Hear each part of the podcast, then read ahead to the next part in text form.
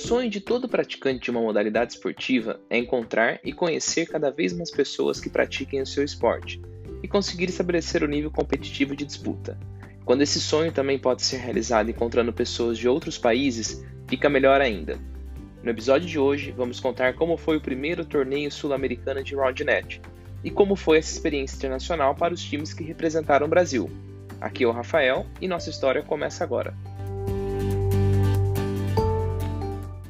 Tudo começou no ano de 2018. O embaixador da Spikeball no Brasil, alguns meses antes de sua viagem de férias para o Chile, entrou em contato com o embaixador da Spikeball no Chile, que mora na cidade de Santiago. E nessa viagem, Santiago estava na lista de destinos. Combinaram o dia, o horário do encontro e tudo aconteceu como planejado. Era mês de julho e o jantar aconteceu em uma noite fria, mas ambos os embaixadores estavam com os ânimos muito quentes para compartilhar, pela primeira vez, com alguém de outro país, o desenvolvimento, aprendizados e os planos futuros do Spikeball em seus respectivos países. No Chile, o embaixador já estava há mais de dois anos representando a Spikeball, e para o embaixador do Brasil foi uma conversa muito importante para compreender o desenvolvimento do esporte e principalmente compartilhar que o Spikeball também estava crescendo no Brasil. Podemos dizer que foi a partir desse encontro que o sonho de um torneio sul-americano começou a se tornar realidade. Foi então, logo nas primeiras semanas do ano de 2019, que chegou o convite do embaixador do Chile em nome da Spikeball Chile, comunicando que o primeiro torneio sul-americano seria realizado no dia 5 de abril na cidade de Santiago do Chile. Contagem regressiva iniciada para o embaixador do Brasil encontrar os jogadores, organizar a logística de passagens, estadias, uniformes e principalmente colocar as três duplas para treinar. Além do Chile, o Peru, que também estava iniciando os movimentos com o Spikeball, confirmou presença no torneio, e levaria suas três duplas para jogar. Portanto, os jogos seriam contra adversários chilenos e peruanos, que nós brasileiros nunca vimos jogando. O mesmo valia para os outros, o fator surpresa estaria muito presente para todos os três países. Os meses foram se passando e aquele momento que até então parecia um sonho distante foi ficando cada vez mais real.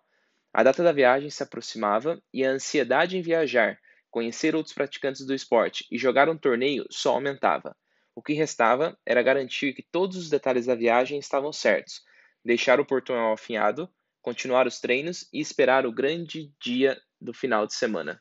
O torneio estava marcado para o dia 6 de abril de 2019, que era um sábado. As duplas brasileiras conseguiram se planejar para chegar em Santiago na sexta-feira para conseguir aproveitar um pouco mais da viagem internacional e também participar do jantar com as duplas de Chile e Peru, que seria na noite anterior.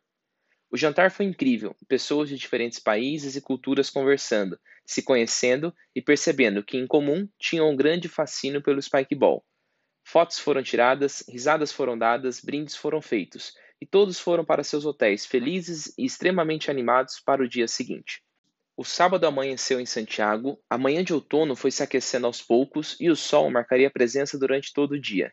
O torneio estava marcado para as duas horas da tarde, e isso permitiu à equipe brasileira conhecer os principais pontos turísticos da cidade: Cerro Santa Lucia, Plaza de Armas e Cerro São Cristóbal. A próxima parada seria no Parque Araucano, nas quadras de areia onde o torneio seria realizado. A equipe brasileira chegou vestindo suas camisetas amarelas. As duplas peruanas estavam com camisetas vermelhas, e os chilenos tinham camisetas brancas, vermelhas e azuis. O Brasil tinha três duplas, o Peru tinha três duplas e os chilenos estavam com 12 duplas representando o país. O torneio foi separado em duas categorias, categoria mista e categoria Pro. Todas as duplas brasileiras estavam inscritas na categoria Pro e cada dupla foi colocada em um grupo diferente para não se enfrentarem na fase de grupos. Os jogos da fase de grupo começaram e, de acordo com a regra, cada dupla jogaria três jogos e, conforme o número de vitórias, passaria para a fase de mata-mata. As duplas brasileiras fizeram bons jogos e passaram entre os primeiros colocados de seus grupos. Porém, infelizmente, a história não se repetiu na fase de mata-mata. Duas duplas acabaram perdendo seus jogos logo no primeiro confronto e se despediram do torneio. A terceira dupla conseguiu vencer o primeiro confronto, mas em uma partida disputada até o último ponto do terceiro set, acabaram perdendo e também se despedindo da busca pelo troféu do primeiro torneio sul-americano. Sem mais jogos para disputar, as duplas brasileiras seguiram assistindo os jogos do torneio e viram o pódio dos campeões, primeiro, segundo e terceiro lugar ocupado pelos chilenos, que já tinham um certo tempo de jogo e muita habilidade. A dupla brasileira que conseguiu ir mais longe acabou ficando em quinto colocado, e podemos dizer que foi um resultado válido para a disputa do primeiro torneio sul-americano.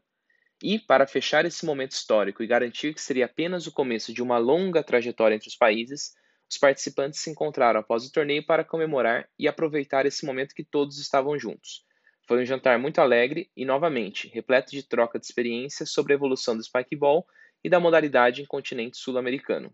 O embaixador do Peru garantiu que a próxima etapa do torneio sul-americano seria em Lima e que ele, juntamente com o seu time, iriam organizar tudo o que fosse necessário para que ainda em 2019, em meados de novembro, tivéssemos mais um torneio para os países se enfrentarem. A promessa foi cumprida e em novembro estava marcado o Torneio Sul-Americano Etapa Peru.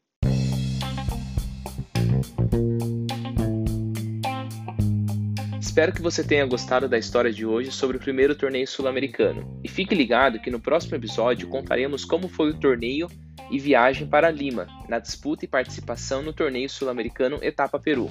Nos encontramos e grande abraço!